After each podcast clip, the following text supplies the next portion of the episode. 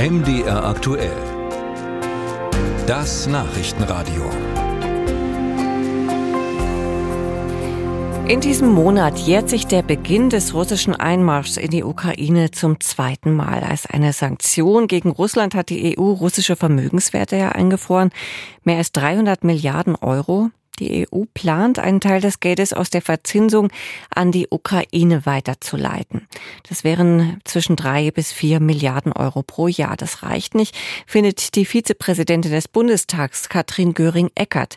Die Grünen-Politikerin hat sich am Wochenende in einem Zeitungsinterview dafür ausgesprochen, das gesamte eingefrorene russische Vermögen an die Ukraine zu geben.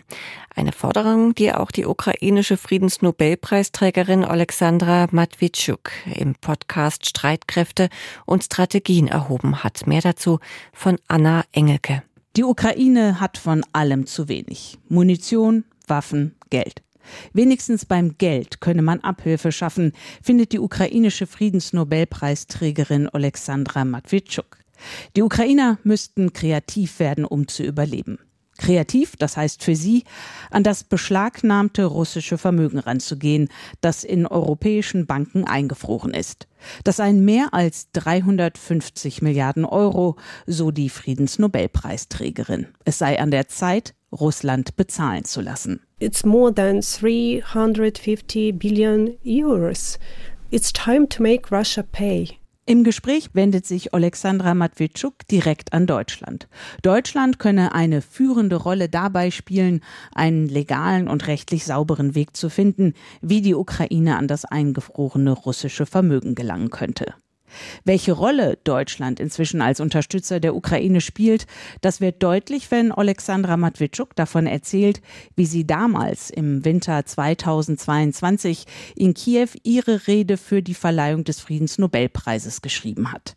Ohne Strom, ohne Heizung, nur im Kerzenlicht. Die russischen Raketen und Drohnen hatten damals viel der zivilen Infrastruktur zerstört, nicht nur in Kiew. Sie sei sich vorgekommen wie im Mittelalter, auch wenn sie selbst natürlich niemals im Mittelalter gelebt habe. I have never been in Middle Ages, but it's something how I imagine it.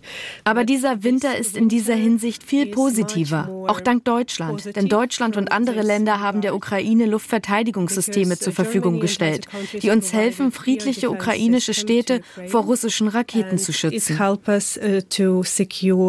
Uh, peaceful Ukrainian cities uh, under Russian rockets. Dass es seltsam ist, für eine Friedensnobelpreisträgerin nach Waffen zu fragen, das ist Alexandra Matwitschuk durchaus klar. Als studierte Juristin und Menschenrechtsanwältin weiß sie, wie die Rechtsordnung funktioniert und sie sagt auch, in einer idealen Welt könnte sie sich auf geltendes Recht verlassen, auf das System der UNO und des Europarats. Aber in Wirklichkeit befinde ich mich in einer Situation, in der all diese Rechtsinstrumente nicht ausreichen, um die Russen davon abzuhalten, Zivilisten in der Ukraine zu töten, zu vergewaltigen und zu foltern. Deshalb möchte ich daran erinnern, dass wir die Rechtsordnung wiederherstellen müssen, wenn das Gesetz nicht funktioniert, auch mit Gewalt. Mit legitimer Gewalt betont die 40-Jährige. Und sie sagt, wir haben ein Recht auf Selbstverteidigung und es ist sehr schwierig, unsere Freiheit und unser Volk mit bloßen Händen zu verteidigen. Also brauchen wir auf jeden Fall Waffen.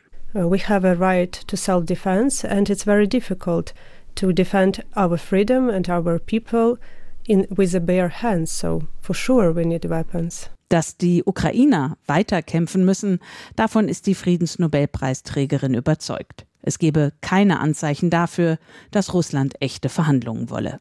There is no sign that Russia wants real negotiation.